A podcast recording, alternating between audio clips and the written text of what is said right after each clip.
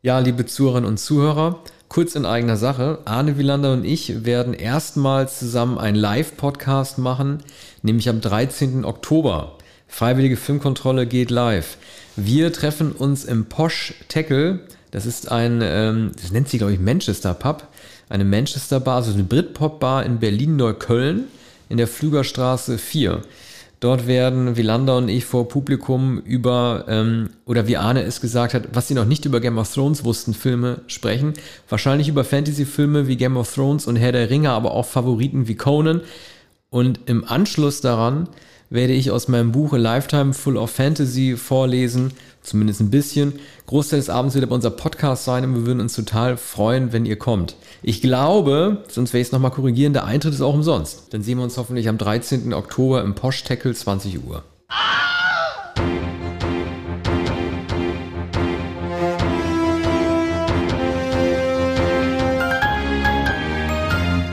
Liebe Zuhörerinnen und Zuhörer, willkommen bei einer neuen Folge der Freiwilligen Filmkontrolle, dem äh, Check des Kinojahrgangs 1993. Das erste, vielleicht auch einzige Mal, bei dem ich es Wielander abbringen konnte, für zwei Folgen dazu machen.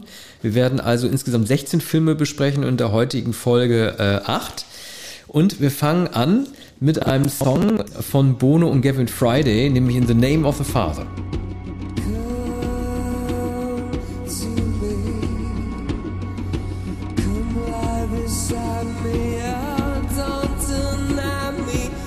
Ich muss, ähm, bevor ich den Film vorstelle, aus dem Inhaltsverzeichnis vorlesen, weil er für mich sehr kompliziert gewesen ist, der Film. Ähm, und zwar, ich lese vor, als der im Belfast der 70er Jahre lebende Kleinkriminelle Gary oder Jerry Conlon von Soldaten der britischen Armee für einen Heckenschützen gehalten wird, verursacht er aus seiner Flucht vor den Soldaten einen Aufruhr, der auch Mitglieder der IRA in Bedrängnis bringt.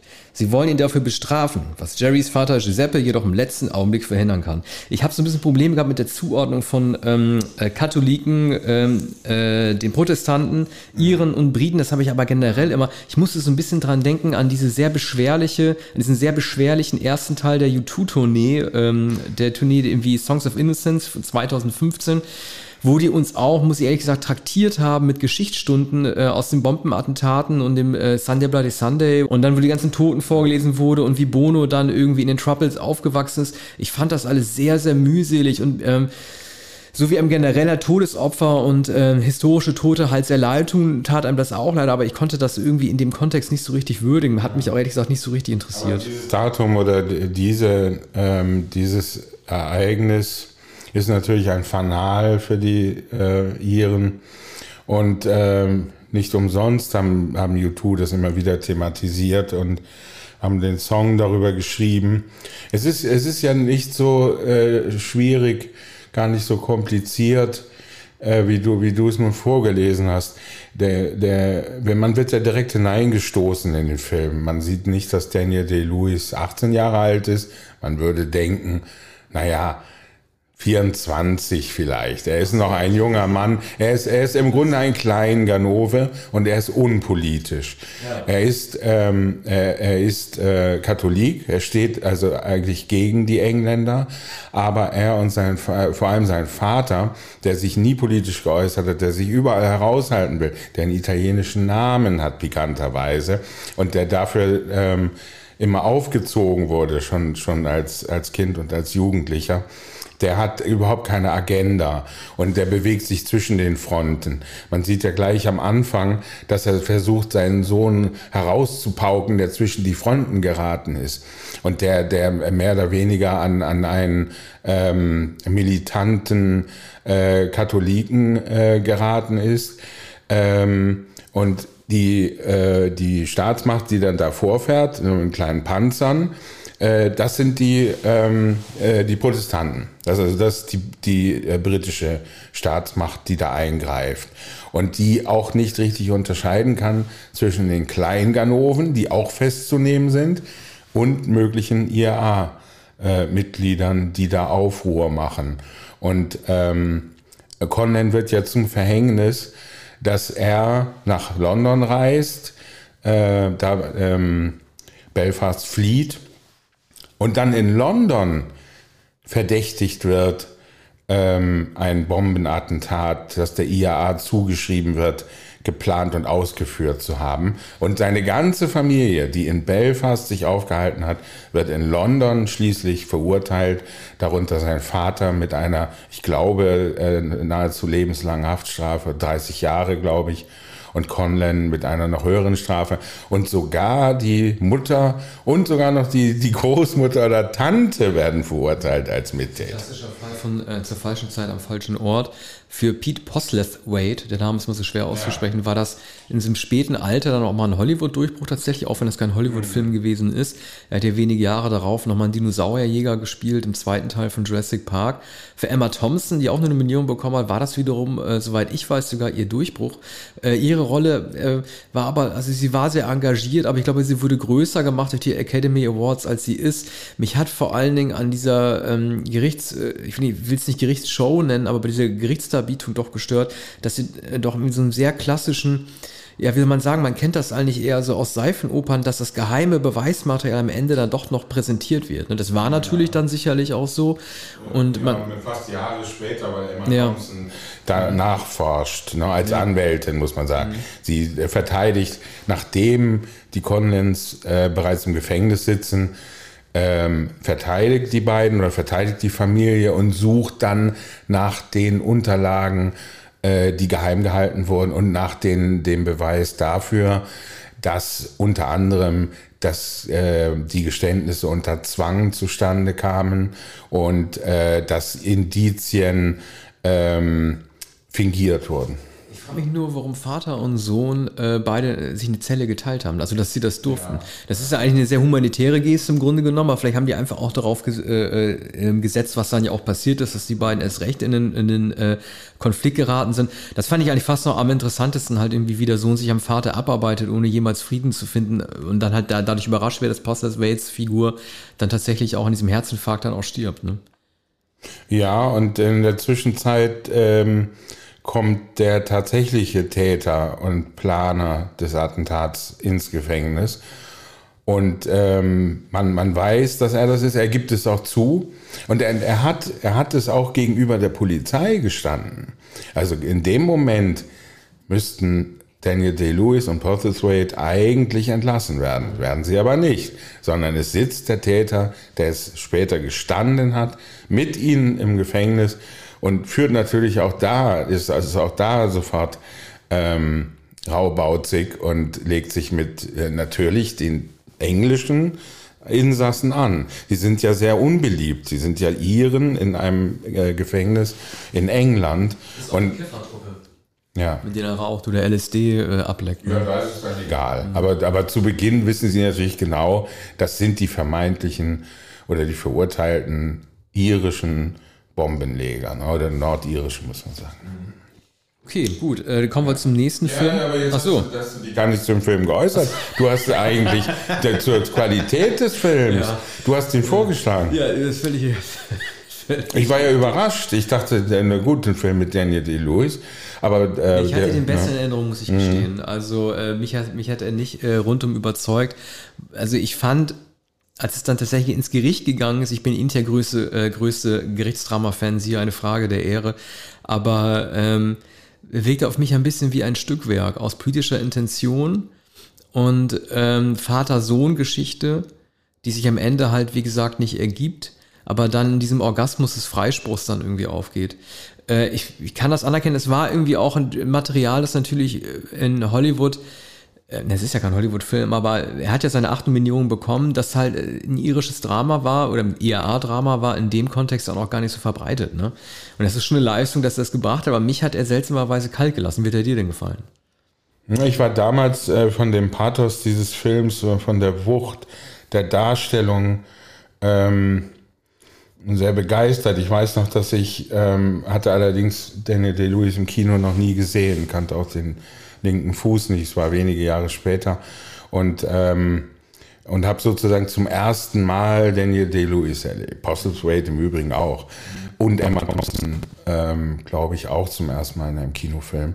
Und ähm, das hat mich damals sehr beeindruckt. Es war ein sehr langer Film und wie ich jetzt fand, zwar länglich, wir haben Gerichtsdrama, wir haben den Gefängnisfilm und wir haben das Aufrollen einer gigantischen Ungerechtigkeit.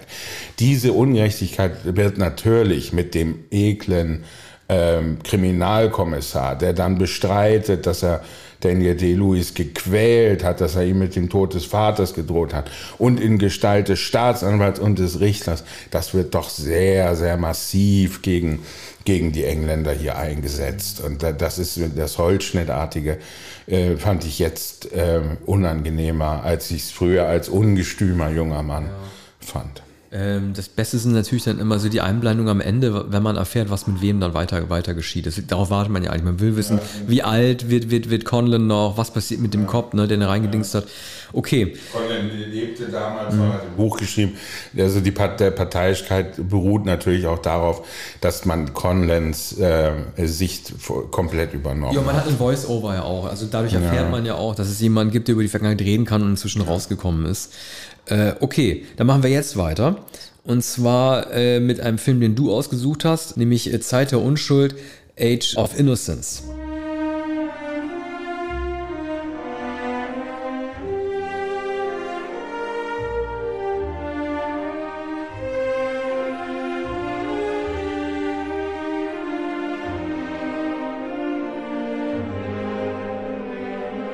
Ja, Arne, äh, Winona Ryder macht ja wieder mit. Sie spielt leider wieder erneut dieses Dracula-Püppchen, wie sie als Mina Harker in Coppolas Dracula zu sehen gewesen ist.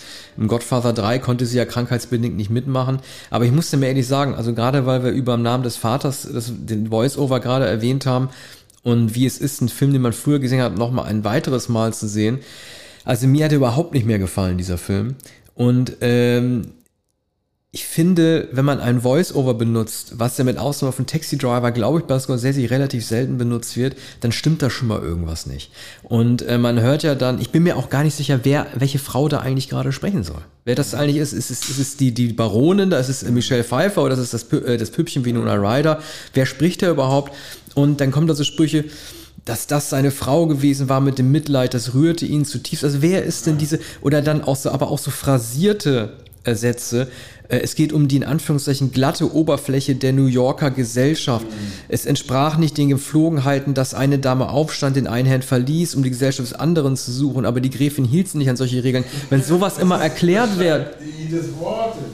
Wer schreibt das? Der hat den Roman geschrieben. Ach, Edith Wharton hat den Roman geschrieben. Ja, das, das ist die, die, die, die auktoriale Erzählerin. Die, ähm, und das ist die Voice-Over-Narration. Das ist eine Literaturverfilmung. Ja, klar. Aber man denkt doch dann irgendwie, dass die Stimme, die man da hört, einer Figur zugeordnet ist und nicht, und nicht der Autor. Das ja. habe ich noch nie gehört. Ja, das kann, äh, das gibt es schon, dass, dass ein, ein Autor das äh, von oben herab schildert. Ich will jetzt nicht ausgerechnet den, den letzten Film von John Huston nennen, wo die Stimme von James Joyce ist, ne, die Dubliners. Da hören wir äh, James Joyce. James Joyce erzählt uns diese Geschichte. Und hier ist es Edith Wharton. Ich meine, bei, den, bei der sozusagen größten englischsprachigen Literatur denke ich, kann man das machen. Ich weiß auch nicht, ob die Bezeichnung Püppchen für Winona Ryder, ob das die offizielle Bezeichnung ist. Ich würde sagen, sie ist hier eine schöne junge Frau, die von einer älteren, möglicherweise noch schöneren Frau, die be begehrt wird von äh, Daniel D-Lewis. Ähm, und die merkt, dass die ältere Frau äh, von Louis mehr begehrt wird, äh, denn immerhin ist sie ja die Braut des Daniel D. Lewis. Ne? Und, und äh, diese, die, de, dieser Konflikt ist das Wesentliche und zwar gegen die Konvention der New Yorker Gesellschaft jener Zeit, ich glaube noch Ende des 19. Jahrhunderts, ne? noch nicht Anfang des. Ja, ich, ich habe das rausgesucht, ja, genau. Ich habe das ja. rausgesucht, das war in den, 18, äh, äh, in den 1870er Jahren war das. Ja, also ein ganz schwerer Konflikt, weil ähm, äh, Daniel Day-Lewis ihr gar nicht zeigen darf, dass er bei Michelle Phillips begehrt. Äh, Habe ich ja Michelle Pfeiffer. Pfeiffer. Ja, Michelle Phillips ist eine Sängerin. Ja. Der entwickelt jetzt die Zwangsneurose mit dem Leuchtturm, ne? Also wenn irgendwie, ne, also wenn, wenn jetzt irgendwie, wenn irgendwie dieses und jenes passiert, ja. wenn das Schiff an dem Leuchtturm vorbei ist und so, also er entwickelt richtige psychische Krankheiten dadurch, ne? Ich weiß nicht, du nennst hier das Ende des Films, das, das ich nicht als psychische Krankheit begreife. Der hat, äh, man, man kann sagen, es ist ein Aber, es ist ein Aberglaube. Er, er wettet mit sich selbst, er entscheidet, wenn sie sich auf diesem Segelschiff in die, in die Dämmerung fahrend umdreht, bevor sie an dem Leuchtturm äh, vorbeifährt, dann ähm, kommt sie zu ihm zurück und sie äh, wendet sich nicht um. Jetzt haben wir natürlich etwas vorweggenommen für die jüngeren äh, Zuhörer, die sofort den Film natürlich sehen wollen und das Buch äh, lesen wollen. Aber äh, ja, man, man kann den, man kann. Aufstehen, ne? Beim Fenster, ne? wo, wo er wartet und überlegt, was soll er machen oder nicht. Ja. Klar, er sitzt auf der Bank. Die ist übrigens etwas, was bei Scorsese oft problematisch ist. Er musste Daniel Day-Lewis hier erheblich altern lassen und den Maske auftreten lassen mit Stock und gebrechlich. Das ging natürlich 1993 nicht bei Daniel Day-Lewis und nicht mal Daniel Day-Lewis hat das hinbekommen. Und die groteske Masken, wie wir sie zuletzt ja beim Irishman gesehen hatten oder dadurch diese Computerverfremdung, ist hier aber auch eine schlechte Maske, weil mindestens 20, 30 Jahre äh, überwunden werden müssen. Ne? Das hat mich damals etwas, etwas gestört, aber äh, also die Wucht dieser Geschichte ist einzigartig, ein großartiger Roman. Der Film ist auch toll, weil er mit Scorsese gar nichts zu tun hat eigentlich. Ja, äh, es, es war ja das sein erstes Projekt nach Cape 4 und äh, dasjenige vor Casino, ne? Dass er da einen Historienfilm macht. Also er hätte ja wir werden ja in der nächsten Folge über Schindlers Liste reden. Ähm, er hatte ja ursprünglich überlegt, Schindlers Liste zu machen. Und hat es dann aber davor noch getauscht mit äh, Spielberg. Ähm, Spielberg war ja für Cape 4, oder wollte zuerst Cape 4 machen, ähm, das Remake, und hat dann sozusagen dann äh, diesen Film noch dazwischen geschoben, Scorsese. Ähm, Beides sind natürlich sehr seltsame Entscheidung gewesen, wären noch komische Filme geworden. Spielberg hätte ja Cape 4 nicht drehen können, was auch kein typischer Scorsese-Film ist, aber der ja immer an den, den britischen Hammer Horrorfilm so interessiert war. Insofern verständlich. Aber Spielberg, der nicht Schindlers Liste machen wollte, sondern Scorsese? Ja, du lieber Gott. Aber nun haben wir dafür jetzt zwei Filme von Daniel Day-Lewis hintereinander äh, gehabt. Also es war für ihn ein sehr erfolgreiches, ein sehr starkes äh, Jahr. Ähm, Age of Innocence war sozusagen der, das Jahr, in dem er jemanden gespielt hat, der die emanzipierte Frau liebt und ähm, sich halt gegenüber Winona Ryder, die nicht aus ihrer Rolle kann, sich von ihr halt nicht lösen kann. Aber Winona Ryder erkennt ja am Ende noch, oder sie, sie räumt das ja ein, dass sie, dass sie die ganze Zeit erkannt hat, was in Daniel Lewis, äh, Lewis vorgibt. Sie sagt das ja irgendwie, ne? Und äh, kommt da sozusagen auch noch zu ihrem Frieden. Ja, sie ist natürlich eifersüchtig, sie wird melancholisch und sie begreift nicht, was, was da vorgeht, ne? Und, und sieht die Untreue ihres Ehemanns. Und das, die Untreue liegt ja schon in dem Gedanken, es, äh, es gibt ja keinen äh, kein Konsum, ne? Im, äh, Im ausgehenden 19. Jahrhundert war es auch in der New Yorker Gesellschaft ja völlig undenkbar. Man merkt auch, wie, wie äh, Michelle Pfeiffer widerstehen muss und äh, wie sie, das sieht man allerdings, wie sie mit aller Macht gegen den Zug zu äh, Day-Lewis äh, sich stemmen muss. Ja. Also das ist einer der Filme, die mich am allermeisten damals berührt haben. Heute berührt es mich sogar noch mehr. Aber kommen wir jetzt zu Filmen, ähm, die äh, so außerhalb dieser sentimentalen Zone sind. Mrs. Doubtfire.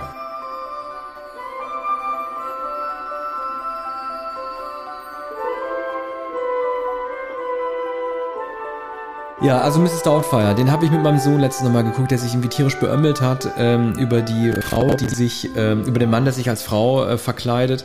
Äh, gerade weil wir über Cape 4 noch mal kurz gesprochen haben, das passte irgendwie rein. Ähm, die Szene, die mich da am meisten fertig gemacht hat, war die, als sich die Küchenhilfe ähm, in der Villa von Nick Nolte umdreht und man dann direkt in das Gesicht von ähm, Robert De Niro schaut, der sich als Frau verkleidet hat und dann eine Killerin wird. Und so ganz konnte ich mich davon nicht lösen. Ich musste auch an äh, Psycho denken. Dieser Film ist ein total psychopathischer Film.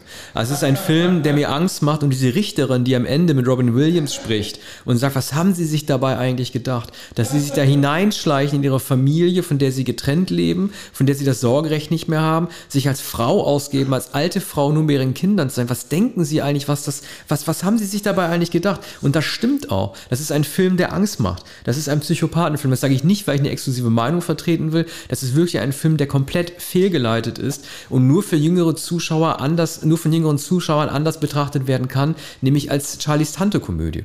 Ja. Und das, das ist dieser Film für mich nicht. Und man sieht es, in dem Gesicht von Robin Williams in dem Gerichtssaal an. Man sieht es an seiner Verzweiflung und er ist ja ein herausragender Schauspieler, das muss man ja nicht erwähnen und der spielt das auch sehr, sehr gut. Aber man sieht in seinem Gesicht auch an, dass die Figur, die er da verkörpert, die hat nicht die Einsicht zu sagen, was habe ich da eigentlich für einen Quatsch gemacht.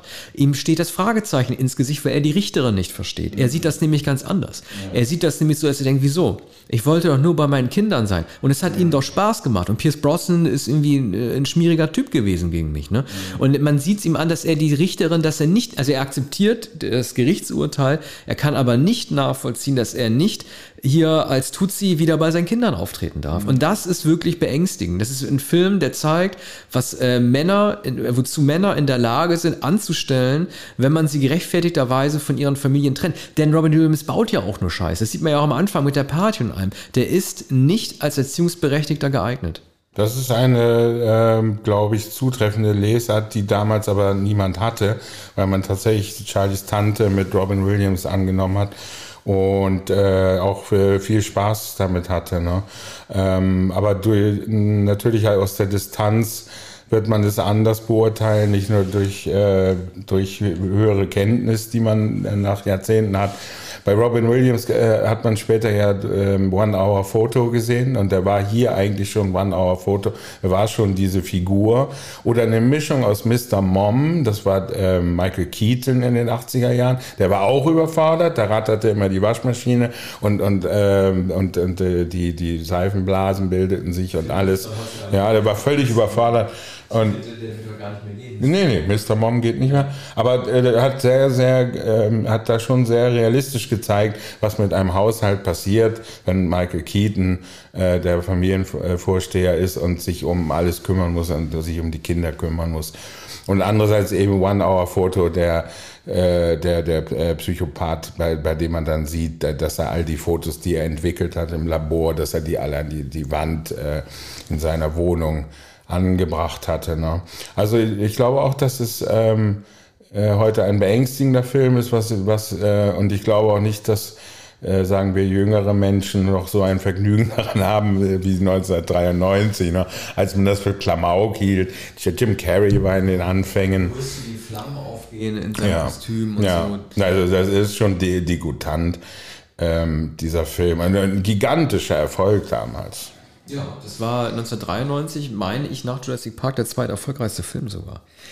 Aber ähm, okay, den können wir auch einfach leicht abgehandelt haben. Jetzt kommen wir ähm, zu einem Film, den du ausgesucht hast, auf den ich mich auch sehr freue, dass du ihn dir ausgesucht hast, nämlich äh, Falling Down von Joel Schumacher.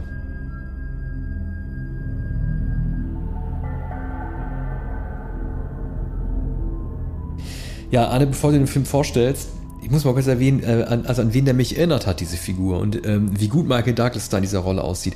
Zum einen erinnert er mich irgendwie, also ich finde, das ist so eine Mischung aus diesen ähm, Apollo 11 äh, Clubmaster Sonnenbrillenleuten, die man immer in diesen Dokus sieht aus, äh, aus der Mission Control von der NASA. Dann sieht er so ein bisschen aus wie Jan Fleischhauer, aber ich finde, ich der weiß, Bürstenschnitt. der Bürstenschnitt, ja, und dann es gibt so eine Simpsons-Folge, ich weiß nicht, wie gut du mit den Simpsons mhm. auskennst. Da gibt es eine Figur, die heißt Frank Grimes. Die ist äh, legendär geworden. Die hat Matt, äh, Matt Gröning erfunden damals, weil er gesagt hat, wir müssen mal eine Figur einführen, die ganz normal ist und diesen ganzen Irrsinn, den die Simpsons fabrizieren, halt mal aufzeigt. Das wird dann ähm, Homers Arbeitskollege und er verzweifelt daran, dass bei Homer irgendwie alles klappt und alles nicht klappt. Mhm. Ne? Also er kann das Atomkraftwerk nicht bedienen, aber trotzdem fliegt es nicht in die Luft. Und dann schreit Frank Grimes mal um und dann will äh, Homer Simpson mit ihm Frieden machen und lädt Frank Grimes nach Hause ein. Und dann sieht Frank Grimes an der Wand die ganzen Bilder, wen Homer schon alles getroffen hat. Dann sieht er irgendwie die Präsidenten Richard Nixon, dann sieht er die Apollo-Astronauten und dann sagt Frank Grimes, was? Äh, sie waren auch noch im Weltraum? Und Homer sagt, ja, wie? Sie denn nicht? Also der versteht gar nicht halt irgendwie, dass es halt eine irre Welt ist, in der die Simpsons leben. Und an den hat mich dieser Wutbürger, dieser Insel, dieser Internet-Troll irgendwie, ähm, äh, ich weiß gar nicht, wie der in der Rolle heißt, mal gedacht, an den hat er mich erinnert. Incel wahrscheinlich nicht, aber der hat natürlich Züge. Heute würde man die Figur vielleicht sogar so anlegen. Aber der hatte ein soziales Leben, aber in dem aber dann doch schon viel schiefgelaufen ist. Ich glaube Scheidung und er hat dann noch die Arbeit, aber er muss halt mit dem Auto immer dahin fahren. Da ist immer Stau und ähm, Und dann ärgert er sich an Kleinigkeiten. Das ist, ähm, ich weiß, dass, dass man, ja, dass man das damals als lustig empfunden hat, besonders weil er bei McDonalds nicht bedient wurde oder er hatte einen Sonderwunsch mhm. und der wurde nicht erfüllt. Da wird er richtig wütend. So. Und das äh, ist noch in der ersten Hälfte des Films und noch bevor er so richtig ballistisch wird und, und, und sich dann bewaffnet und, und dann komplett wahnsinnig wird. Ähm, da dachte man, naja, das ist doch mal eine amüsante Satire. Und, äh, und man glaubt, es ist ein Mann, der vollkommen überfordert ist aus sozialen Gründen. Ähm, und ähm, nachvollziehbar für Menschen, die jeden Morgen um 8 Uhr oder um 7 Uhr zur Arbeit fahren müssen, weite Strecken und immer ist Stau und da kommt das Ge Ge Geschwätz aus dem Radio, schreckliche Popmusik und dergleichen. Und äh, es hat damals ein Rezensent sehr klug, in der, eine Rezensentin in der Zeit darauf hingewiesen, die Enttäuschung des Films ist, dass am Ende gezeigt wird, er war immer schon ein Psychopath. Es ist nicht aus Überforderung. Es ist, es ist schade, dass man, dass man am Ende sehen muss, er war eigentlich immer schon krank und diese Entführung des Sohns äh, hat damit zu tun, dass er einen, äh, pathologischen Hass auf seine ehemalige Frau hat. Und dadurch verliert der Film leider die, die Pointe. Ne? Ist, ist der Film übrigens von Joel Shoemaker? Ja. ja. Bei dem sieht immer alle, alles aus äh, wie auf Acid. Ne? Aber ich finde trotzdem, dass er, du hast völlig recht, dass, ich habe da nicht drüber nachgedacht, aber dass, dass die Pointe daran besteht, dass er immer schon der Stalker gewesen ist ja. und äh, sich seiner Familie nicht mehr nähern darf schwächt das halt tatsächlich ab. Aber unabhängig davon war das schon ein sehr visionärer Film, wie er von heute stammen könnte, weil die Typen, Typen wie ihn, die man so damals gesehen hat, die gibt es ja heute nur noch, hat man ja das Gefühl. Ne? Also man hat ja nur noch Wutbürger, man hat nur noch Leute, die wegen, wegen allem protestieren, auf die Straße gehen und einfach ausrasten. Ich frage mich nur bei so ein paar Sachen, ähm, erstens, woher hat er diese Superkräfte? Denn er besiegt ja wirklich jeden. Er besiegt den Nazi im Keller, er besiegt die Gangmitglieder, die schießt er zusammen, er kann mit Waffen umgehen. Aber ich will noch kurz äh, bei ihm auf was anderes äh, eingehen unabhängig davon, dass er die Gewalt, äh, also er verteilt se seine Gewalt schon sehr dezidiert. Er geht nicht nur auf Minderheiten los, sondern halt auch auf den Nazi. Also er, er macht die Bad Guys, also die Good Guys fertig. Äh, zwei Sachen zum einen, ich finde Robert Duval immer gut. Auch ein Mann, der offensiv seine Glatze trägt, was ich immer toll finde. Er ist natürlich die klischeehafte Figur des Cops an seinem letzten Tag. Mhm. Und das kennt man ja so, ne? während äh, Douglas ja die, die klischeehafte Figur des I'm Coming Home American Dad bloß halt so pervers halt irgendwie darstellt. Das ist bei Duval halt irgendwie so ein bisschen blöd. Er hat ja mal seine Frau an der Strippe und weiß nicht, was sie kochen soll und so weiter. Aber vielleicht kennst du den. Ich finde, dass die Synchronstimme von ihm, von Michael Douglas, die war nie perfekt als diesem Film. Der hat eine so gute, ich kenne den Sprecher leider nicht, der hat eine so ja, gute, ah ja, ah ja, perfekte Synchronstimme. Also sogar sind sogar, sogar die letzten Worte, die Michael Douglas in dem Film sagt, die, selbst diese nicht geflüstert. Wenn er sich beschwert und wenn er Leute zusammenscheißt, ich kann mich überhaupt nicht daran erinnern, dass ich jemals eine so gute Synchronstimme wie, oder so eine passende wie in dem Film gehört ja, habe. Brandt hat, äh, ist ja sowieso der beste Was? Synchronsprecher ja, und, Michael Douglas Stimme. Ja. Also neben der früheren Stimme von Robert Redford mhm. die beste Synchronstimme Wahnsinn. überhaupt. Der hat, glaube ich, auch die zwei schon gemacht, also die Fernsehserie, ah, okay. die zwei, mhm. da Tony Curtis. Er lebt auch noch. Das ist ein äh, deutscher Schauspieler, der jetzt 85 Jahre alt ist. Wie heißt er mit Vornamen? Rainer Brandt. Rainer Brandt, ah ja.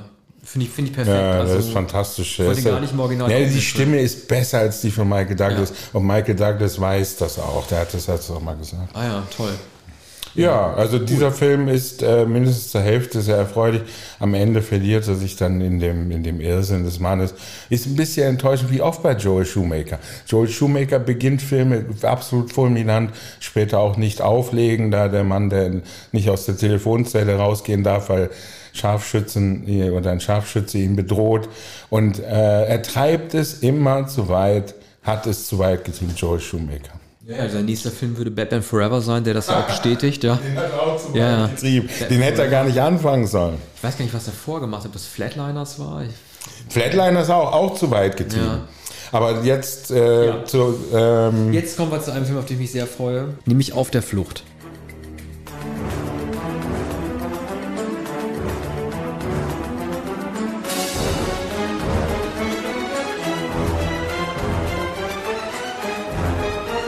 Ich habe mich früher mal gefragt, äh, Harrison Ford sieht so toll aus mit Vollbart, wieso macht er das nicht öfter? In dem Film hat er den natürlich nur deshalb getragen, damit er ihn später, als er auf die Flucht geht, als Richard Kimball, einfach abrasieren kann, damit man ihn dann halt dann nicht mehr erkennen soll, wie in dem Film. Er hat übrigens als Indiana Jones auch mal Vollbart getragen. Das war, glaube ich, kurz vorher. Er hat mich in der Young Indiana Jones Chronicles Serie sich einmal in alt gespielt. Da hat er auch mal als Indiana Jones kurz äh, ein Vollbart. Was ich finde, bei ihm immer ganz großartig aussieht.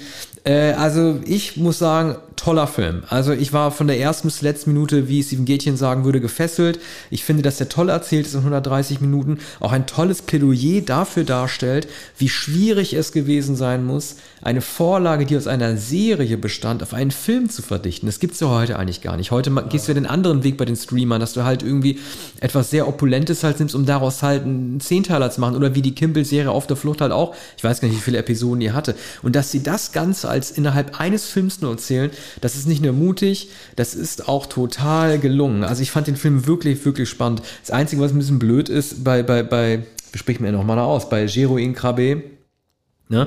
Mhm. Das ist ein bisschen so eine Wendung wie bei Ghost, auch mit Patrick Swayze, dass man doch sehr früh ahnt, dass der Vertraute in dem Film, ja. dass das eigentlich der Bad Guy da ist. Und weil man ihn ja schon so als Schmierlappen gesehen hat in dem James Bond-Film hier äh, Hauch des Todes, wo er auch irgendwie zuerst äh, den tapsigen Typen spielt, der in Wirklichkeit halt der Schurke ist, ist das doch ein bisschen sehr klar und sehr ersichtlich, dass es auf ihn zuläuft. Aber ich bleibe dabei, ähm, auch, auch Tommy Lee Jones, ne? das ist zum Beispiel die Art und also wir hatten ja äh, Harvey Keitel, hatten wir bei Thelma Louise gesagt, das hat nicht so ganz funktioniert als Cop, der die verfolgt, ja. weil die Chemie irgendwie nicht stimmt. Der spricht auch nie wirklich mit denen außer am Telefon. Es wirkt immer so seltsam voneinander abgetrennt. Aber ich finde, in dem Jahr, das ist ja auch äh, das Jahr gewesen, äh, in dem Tommy Lee Jones ja Ralph Fiennes ausgestochen hat, als bester Nebendarsteller für Schindlers Liste. Und ich muss sagen, es ist wirklich ein hartes Rennen. Ich würde eigentlich mehr auf Ralph Fiennes eher gehen, aber ich finde Tommy Lee Jones sehr überzeugend. Ich finde seine Crew, mit der unterwegs ist, sehr lustig. Er schießt ja auch auf Richard Kimball, also er wäre bereit gewesen, ihn zu töten. Das Glasscheibe, äh, die kugelsichere Glasscheibe hält das ja irgendwie auf. Und ich verweise nochmal auf den Sprung Harrison Fords weg aus diesem Gefangenentransporter, bevor der Zug reinkracht. Das könnte die Vorlage gewesen sein für das legendäre ähm, Aerosmith-Video äh, Living on the Edge, in der, ähm, ich will mal sagen, äh, Tyler Perry, es ist ja Joe Perry mit seiner Gitarre in letzter Sekunde von den Gleisen geht, bevor der Zug an ihm vorbeiprischt. Also, Man würde ja annehmen, dass es ja umgekehrt ja. gewesen sein könnte. Ja. Toller Film, toller Film. Ja, also wirklich war da bleibt mir gar nichts mehr zu sagen, vor allem weil ich den Film auch liebe von Andrew Davis der später, glaube ich, einen James Bond-Film inszeniert hat. Stimmt das? Ähm, der jedenfalls kurze Zeit als Actionregisseur äh, hoch im Kurs stand und eben sehr zu Recht für diesen Film. Tom Lee Jones ist natürlich immer fantastisch, aber man muss sagen, Ray Fiennes, sagst du, ich sag Fiennes, äh, ist natürlich die Darstellung seines Lebens überhaupt. Und ähm, der hat, glaube ich, den, den Oscar auch für Schindlers Liste bekommen, oder? Nee.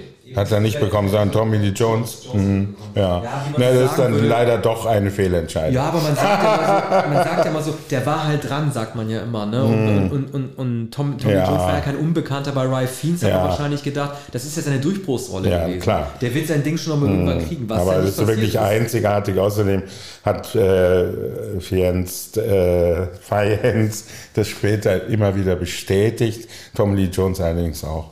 Gut, dann kommen wir zum nächsten Film, den Arne vorstellt. Äh, mit ähm, äh, dieser Film leitet auch die ähm, leider immer schlechter werdende Phase John Barrys als Soundtrack-Komponist ein, ab den 90ern nach seinem äh, Oscar für Der mit dem Wolf tanzt äh, leider immer unbedeutender wurde. Spielen wir erstmal ein Stück ein aus dem ähm, Film.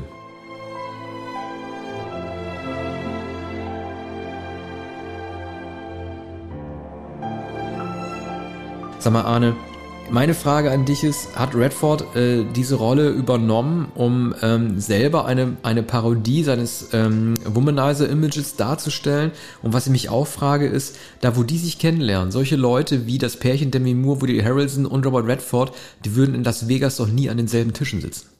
Naja, also der Redford äh, setzt natürlich riesige Summen ein als Millionär und ähm, es sind ja die, die beiden anderen, die als Touristen äh, alles auf eine Karte setzen wollen, die an seinen Tisch kommen. Und da ähm, entdeckt er Demi Moore und will sie als Glücksbringerin einsetzen, was ja dann, glaube ich, auch gelingt. Ne? Äh, das, es ist ja ein Märchen natürlich. Und äh, ich glaube nicht, dass, das, dass er die Rolle angelegt hat als Parodie seines Womanizer-Images. Übrigens, erstens ist er kein Womanizer und zum anderen hat er auch keinen Womanizer gespielt. Nein, das ist. Nein, er hat keinen Womanizer ja, gespielt. Er ist, er ist doch jemand, der, jemand, der Eindruck bei den Frauen schinden Ja, natürlich. Er ist ein aber schöner Mann. Kohle. Ja, ja. Ein schöner Mann. Ja, aber er, er prischt sich doch da, ja, aber was ist denn der Unterschied? Er prischt sich da doch rein in die Beziehung und will diese Frau haben. Es gibt ja praktisch keine Filme äh, mit Robert Redford, in denen er einen Womanizer darstellt. Das ist kein Womanizer. du redest von diesem Film. Ja, du hast aber genau. gesagt Parodie auf sein Womanizer-Image. Ach so, ach so. aber, ja, aber, okay, jetzt verstehe ja, ich. aber Redford hat kein Womanizer-Image. Er war lange mit einer, einer Frau verheiratet, von von Wagoner. Von Was? Wagoner. Nein, nein, nein, nein, nein, der ist auch kein Womanizer. Aber er nein, auch er liebt Meryl Streep. Er liebt Meryl Streep. Verdammt. Und nein, recht. er, er, er, diese Rolle ist die Fortsetzung des großen Gatsby. Und der große Gatsby ist kein Womanizer, sondern ähm, er, er liebt eine einzige Frau, das Bild einer Frau, die er wieder trifft nach Jahren, Mia Farrow in dem Film. Ne? Und eigentlich äh, spielt er hier Gatsby in dem weißen Anzug, den er genau 20 Jahre vorher verkörpert hat. Irre. Und ähm, das ist ja, das ist ja eine ganz romantische Rolle wie die des Gatsby auch. Der Gatsby gibt zwar große Feiern, aber du siehst ihn ja nicht äh, in seiner Villa, in seinem riesigen Arbeitszimmer oben. Du siehst ihn schon gar nicht unten auf dem Rasen oder nur ganz kurz. Der hat, der hat ja gar nichts von all den Frauen, die interessieren ihn ja überhaupt nicht, sondern auf, am anderen Ufer steht äh, Mia Farrow, die Frau, die aus der Vergangenheit kennt und, äh, ähm, und er hat nur Augen äh, für sie. Ne? Und ähm, ist immer noch seine Vorstellung, dass er endlich diesen Fluss überschreitet auf die andere Seite und äh, zu ähm, Mia Farrow geht. Und hier ist es, ist es dann die, die äh, absolute Obsession, ähm, äh, Demi Moore zu gewinnen und sei es nur für eine Nacht, wobei er natürlich glaubt, dass er äh, den, dass er Woody Harrelson, den er ja durchaus respektiert, ähm, äh, dass, dass er ihn übertreffen kann. Ne? Und, das, und das passiert dann ja auch, nicht nur durch Geld.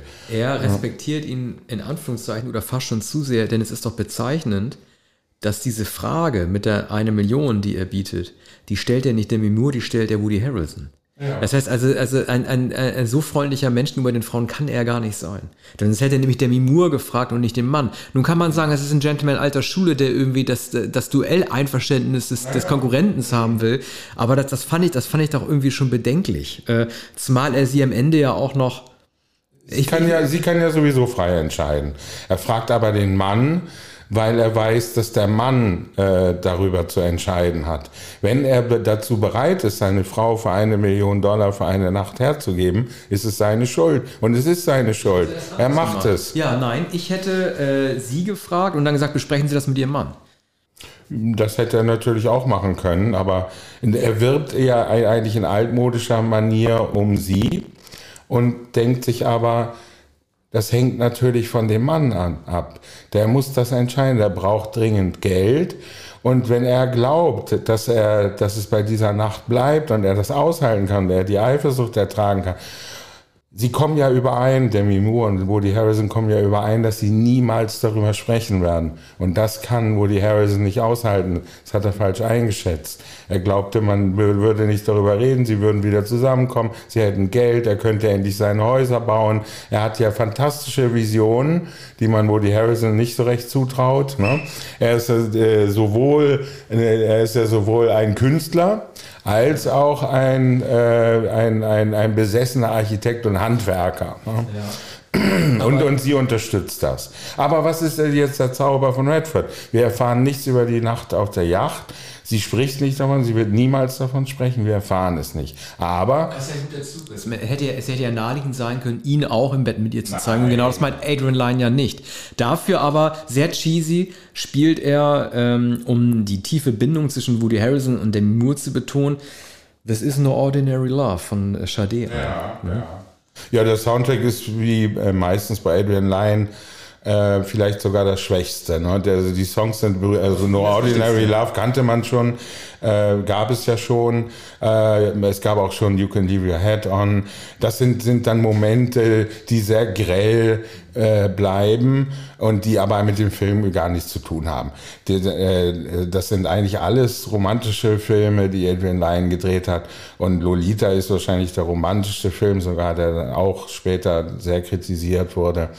Aber äh, dieser Film handelt von dem Mysterium, was hat dieser Robert Redford, der natürlich fantastisch aussieht. Man hat hier seine tolle, seine Haare noch besonders schön geföhnt. Ne? Äh, aber Harrison hat auch etwas. Harrison ist so eine Art proletarische, ein, so die amerikanische, die einfache Version von, äh, von Redford. Er hat auch ein gewisses Charisma und, und man, man, man begreift, was der Mimur an ihm findet. Ne? Hat natürlich nicht die Eleganz von Redford, aber der hat ja niemand. Und das ist das Tolle des, des Films. Ne? Aber ich hatte nur, ich hatte nur daran gedacht, ähm, dass Demi Moore von diesen dreien die unglücklichste Figur abgibt, weil sie auch diejenige ist, die äh, dieses, es ist ja kein, es ist ja kein Spielchen, das, das Redford macht, er ist ja wirklich anscheinend auch in sie verliebt, aber es passiert doch alles sehr, sehr schnell. Sie will sich sehr schnell von ihm scheiden lassen, sie wird sehr schnell anerkannt als seine Partnerin. Das, äh, äh, vielleicht, ist, vielleicht ist dieser Film auf einen längeren Zeitraum ausgelegt, den wir in dem Film nicht vermittelt bekommen, das kann natürlich sein, aber ähm, für, äh, es passiert alles zu rasant, sie wendet sich zu schnell von Woody ja. Harrison ab. Man muss natürlich mit dazu sagen, dass Harrison auch sehr schnell die ja, Rolle des Versa äh, Versagers einnimmt. Ne? Ja, der, der sozusagen, der, er, er, er, betrinkt sich, er weiß nicht, wie es verkaufen soll. Unabhängig davon ist es natürlich so, dass dieser Film in der Handy-Ära ganz anders funktioniert hätte. Ne? Es war damals die Zeit vor dem Mobiltelefon. Er versucht, das alles noch abzublasen, seinen Entschluss zu revidieren und schnell zu ihr hinzurennen. Er, er erreicht sich telefonisch nicht. Der Hubschrauber in letzter Sekunde. Der Hubschrauber ist schon abgehoben. So und dann, aber was hat er sich denn vorgestellt? Dass sie oben im Penthouse sitzen? Nein, da kommt natürlich ein Hubschrauber und das ist natürlich eine Yacht. Ja. So, und das ist überwältigend und, und Redford ist überwältigend. Und was dann in der Nacht passiert ist, wissen wir nicht. Wir können aber vermuten, dass Redford gar nichts Besonderes gemacht hat. Er hat vielleicht überhaupt gar nichts gemacht. Genau. In der Nacht hat er gar nichts gemacht. Er hat ihr Champagner gebracht, er ist zu Bett gegangen, sie ist in ihr Bett gegangen und am nächsten Morgen dachte sie, dieser Redford mit so einem eleganten Mann möchte ich äh, so. Aber, der, aber sie kehrt ja zurück, sie redet nicht darüber und Harrison wird unausstehlich. Harrison kann es nicht aushalten. Er will sie immer fragen, obwohl sie es ausgemacht haben, dass er nicht fragt und sie es nicht erzählt. So und und ja und dann dann hält sie es nicht mehr aus und dann dann, dann vergeht Zeit und wir sehen eigentlich nur die Szene, wie sie in die alte Villa gehen und und äh, Redford legt die Schallplatte auf mit seiner mit der alten Lieblingsmusik und sie tanzen so und die, die, diese Romantik hatte sie mit Harrison nicht. Wahrscheinlich fühlt sie sich körperlich von Redford gar nicht so angezogen. Aber dieses Tanzen, diese Musik, diesen Melancholiker, ne, der, der überwältigt sie. Aber dann kehrt sie am Ende zurück, aber nur aus einem Grund, weil Redford erkannt hat, dass sie ihn niemals so ansehen wird wie Woody Harrison. Und das ist, das ist natürlich die Pointe des Films. Und die rettet ihn vor der Schmierigkeit. Ich habe den Film äh, alleine geguckt und ähm, ich glaube, was, was in diesem Film so aufwühlend ist, ist, glaube ich, dass äh, jedes Pärchen, das diesen Film zusammen guckt, danach was zu bereden hat. Denn ich glaube, ich glaube das ernsthaft, weil ähm, diese Frage, und das mir kann keiner etwas anderes erzählen. Jeder, der diesen Film gesehen hat, wird sich als Mann oder als Frau die Frage gestellt haben, was hätte ich eigentlich mhm. gemacht? Wie hätte ich eigentlich entschieden? Und ich kann nur raten, ich habe jetzt allein mit meiner Frau nicht geguckt, ich kann eigentlich nur raten, dass man sowas auch nicht besprechen sollte, weil ich mhm. glaube, die Antwort, die man kriegt, die wird einem vielleicht zu sehr gefallen oder die wird einem zu wenig gefallen. Ich halte das nicht für eine gute Idee, das als Pärchen zu gucken und dann zu fragen, ey, warte mal, was hättest du denn gemacht? Ja. Hättest du das gemacht für eine Million? Das kann eigentlich nur für Streit sorgen. Ja. Aber das Schöne ist, dass Robert Redford seit vielen Jahren zum zweiten Mal verheiratet ist mit einer deutschen Malerin und er ist auch sehr treu und gar nicht interessiert an anderen Frauen. Und sein Geld setzt da an und anderweitig ein, nämlich für weitere Filme. Außerdem ist er jetzt 84 Jahre alt. 85. Ja.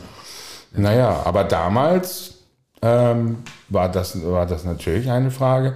Und, und Adrian Lyne hat es wieder geschafft, dass alle Menschen sich auch nach dem, noch lange nach dem Film darüber unterhalten haben. Auch Menschen, die den Film gar nicht gesehen hatten, haben gesagt, würdest du einen, für eine Million mit Robert Redford auf die Yacht gehen?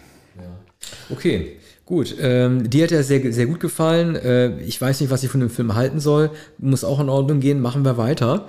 Kommen wir jetzt zu meinem letzten Film und dem vorletzten Film. Ähm, Jonathan Demme's äh, Philadelphia. Da hätte es jetzt zwei Möglichkeiten geben. Äh, eine Frage musst du mir gleich dazu noch beantworten, Arne. Äh, warum der Boss, Bruce Springsteen, diesen komischen Rhythmus macht, der gar nicht zu ihm passt. Wir hätten also jetzt Streets of Philadelphia einspielen können, spielen aber das viel bessere Lied vor, nämlich äh, Philadelphia von Neil Young. Sometimes I think that I know what love's all about.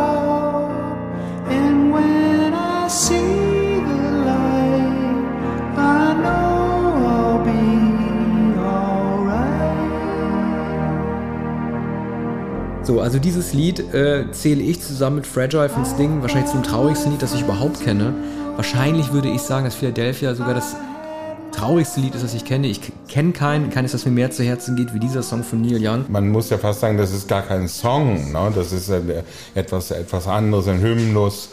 Und äh, das ist sogar für Neil Youngs Verhältnisse außerordentlich ungewöhnlich. Okay. Außerdem läuft es natürlich ähm, am Ende äh, in den Momenten der äh, Trauerfeier oder wenn alle noch einmal zusammenkommen und dann diese Kinderfotos, äh, die Kinderbilder zu sehen sind, der Super 8-Film. Ja aus den 50er Jahren. Ich will dir aber kurz erklären, warum ich den Film nicht mochte. Das Problematische an dem Film ist, dass ähm, dieser Film für mich keinen Sinn ergibt, weil man die äh, Biografie, gerade auch im Abschwung mit Neil Young von diesem Andrew Beckett, nämlich nie wirklich erfährt. Man sieht diese Kinderbilder und bekommt dadurch erstmals überhaupt einen Bezug zur Biografie dieses Menschen. Und das erfährt man vorher nicht. Man weiß nicht, wer der ist. Das, ähm, er wird vorgestellt als jemand, der zum Beispiel auch von Patrick Bateman hätte sein können. So ein aalglatter Typ. So, er bekommt, äh, er stellt dann fest, dass er HIV-positiv ist und dass er und dass AIDS bei ihm ausbricht. Aber äh, am Ende diese Suggestion über die Kinderbilder mit einzubringen, ja. diese Neil Young-Melodie,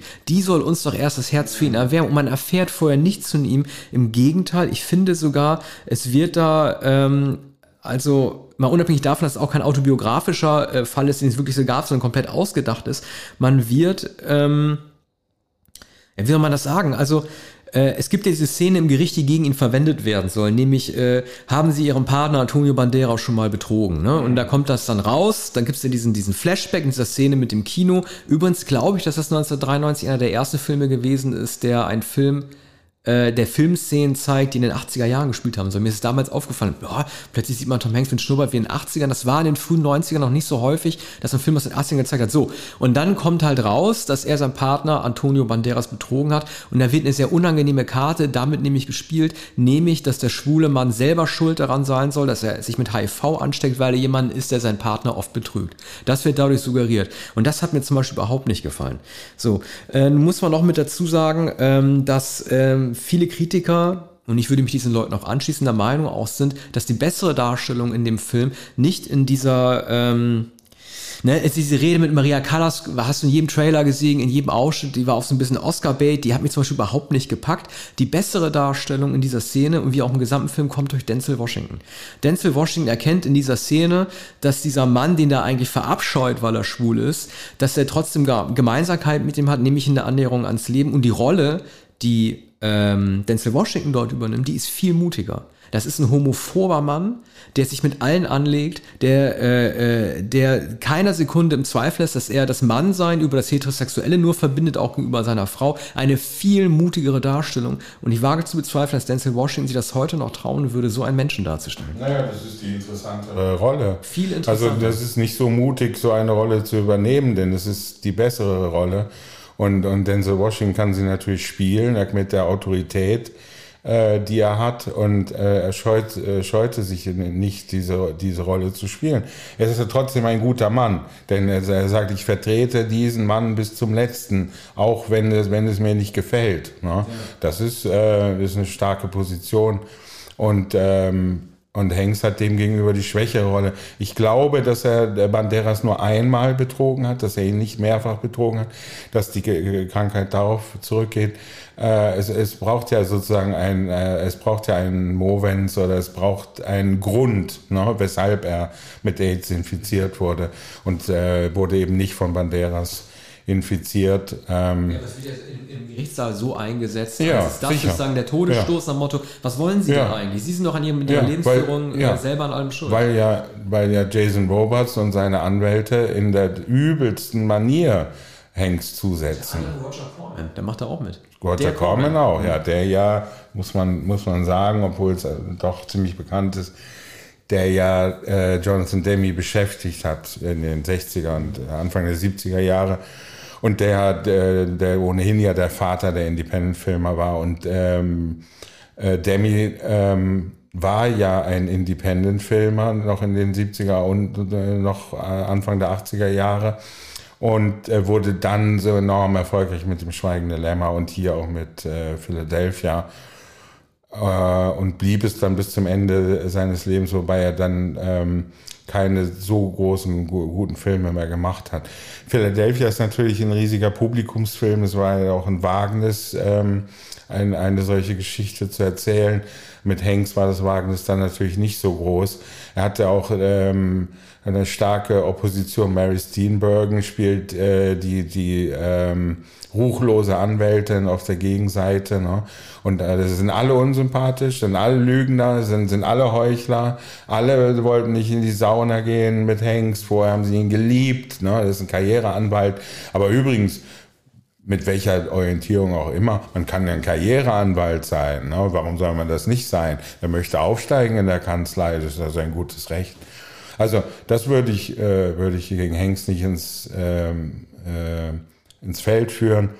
Das, man, man erfährt, also man sieht natürlich, man sieht die Schwester, man sieht die Eltern, also liebevolles Verhältnis. Das ist die Biografie von Hengst, dass man annehmen kann. Er wurde immer geliebt und das wird am Ende gezeigt. Die, die Urlaube, ne, der war am Strand mit, ja, na gut, aber du sagst, das Lied ist so rührend von Neil Young, aber, aber die, die Super 8, ohne das Lied würdest du dann nicht rührend finden. Ne? Nee, ist, das ist, ja, wahrscheinlich schon. Da hast du recht, aber die Sache ist so die. Äh, man, muss es, man muss es kunstvoller einflechten in den Film. Das geht einfach nicht, dass man es erstmal aus dem Leben dieses Menschen, ein guter Kerl, also der Film ist derart mit Gerichtsprozessen und Auseinandersetzungen mit, mit ähm, äh, Denzel Washington beschäftigt, dass man nie den, äh, äh, dass man nie den Bezug zu diesem Menschen einfach, einfach bekommt. Wie kacke das auch gewesen sein muss, dass er als Kind glücklich war, dann wahrscheinlich eine schwere kind, äh, äh, Jugend hatte, weil er erkannte, dass er schwul ist und am Ende dann aus dem Job dann da rausgekickt wird. Das wird einfach nie wirklich mit seiner Biografie verknüpft, finde ich. Die Eltern sind immer rührend. Man sieht übrigens auch als seine Schwester Endowed, die wir ja kennen aus ähm, hier Handmaid's Tale und ähm, Mensch, wie heißt diese Serie noch von dem Lost-Typen hier, die so gut war? Äh, The Leftovers, da sieht man doch mal, wie jung die damals gewesen sind, auch wie Banderas und so aussieht. Aber mir war das am Ende zu angetackert. Das war mir einfach, war mir einfach zu angetackert. Persönliches, sentimentales Ende. Dazu trägt aber Neil Youngs Musik natürlich auch bei. Also ich wüsste, ich wüsste nicht, äh, ähm, äh, wer mit wer trockenen Auges da aus dem Kino gegangen wäre, habe ich nicht gesehen. Und wieso hat Bruce Springsteen diesen Rhythmus benutzt?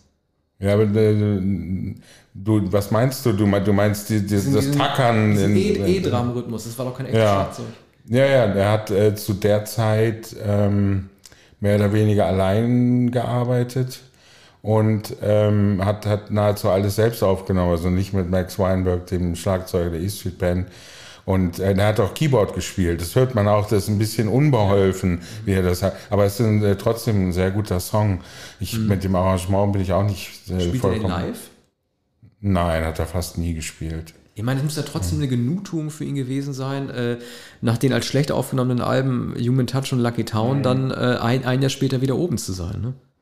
Ja, sicher. Das, das war auch überraschend, weil Streets of Philadelphia ja ein Hit war, während er seit Brilliant Disguise gar keine Hits mehr hatte. Ja. Lucky Town oder Human Touch, das waren ja äh, auch in den USA keine Hits. Ja. Streets of Philadelphia ja. war, ich glaube ich, Platz 1 in Deutschland. Das ist sein einziger Nummer 1 Hit. Ich glaube, I'm on Fire war Platz 5 1985. Äh, nein, das, das Stück ist gut, es ist nicht so gut arrangiert. Es hat aber, glaube ich, niemanden davon abgehalten. Ich kannte damals manche Frau, die noch nie von Bruce Springsteen gehört hat, in dieser äh, Streets of Philadelphia. Ich liebe den Film, aber vor allem haben sie den Song geliebt. Ja. Ich meine, der Zeitpunkt des Erscheinens äh, des Films war ja auch insofern äh, günstig 1993, als dass ja der erste Medikamentencocktail gegen äh, AIDS, ja. der 92 auch erst erfunden wurde. Übrigens sagen die in dem Film, was ja auch ein klassischer Fehler da ist, die äh, sagen zu dem Virus HIV-Virus. Es muss natürlich ja. HIV-Virus sein. Also ja. es gibt einige Fehler, die drin sind in diesem Film, den man trotzdem als Aufklärungsfilm bezeichnen kann, denn diejenigen ähm, AIDS-Toten, die man kannte, wie Rock Hudson oder Freddie Mercury, die hat man ja äh, zu der damaligen Zeit ja nie als Todkranke gesehen. Ne? Du wusstest nie, wie die aussehen. Nun kann man sagen, dass Jonathan Demi das ein bisschen plakativ gemacht hat mit diesem Zoom auf, äh, auf seinen Ausschlag, den er da am Hals hat oder am Kopf, wo dann halt die Kollegen von ihm das erste Mal sehen. Aber viele der Leute, äh, wie jetzt äh, Holly Johnson oder Magic Johnson. Die hat man zu der damaligen Zeit, das war auch alles 91, 92 rum, die hat man da ja zum Beispiel auch gar nicht mehr gesehen dann. Ne? Das war sozusagen vom Timing her, um auf die Krankheit aufmerksam zu machen, auch ein sehr günstiger Zeitpunkt. Ja, es gab ein Foto von Rock Hudson 1985, im Sommer 85. Ich äh, werde das niemals vergessen, äh, weil ich in Kroatien war auf einer Insel und da sah ich die Titelseite von Bild und da stand Rock Hudson todkrank. Und ich sagte, niemals ist dieser Mann Rock Hudson. Und äh, eine Woche später ist er gestorben. Man, äh, man, man sah bei, Den, bei Denver, Denver Clan Dan Dynasty, sah man natürlich schon, dass Hudson anders aussah. Ne? Aber äh, dieses ganz späte Foto wurde irgendwo in der Apotheke oder so gemacht. So. Aber nun, äh, es ist schwer, den Übergang zu finden. Äh, wir haben es dramaturgisch falsch gemacht, denn jetzt kommen wir zu Groundhog Day, was natürlich ein, ein Film ist, äh, den jeder gesehen hat und viele mehrfach. Well, I don't know if that's true, cause you got me, baby, I got you.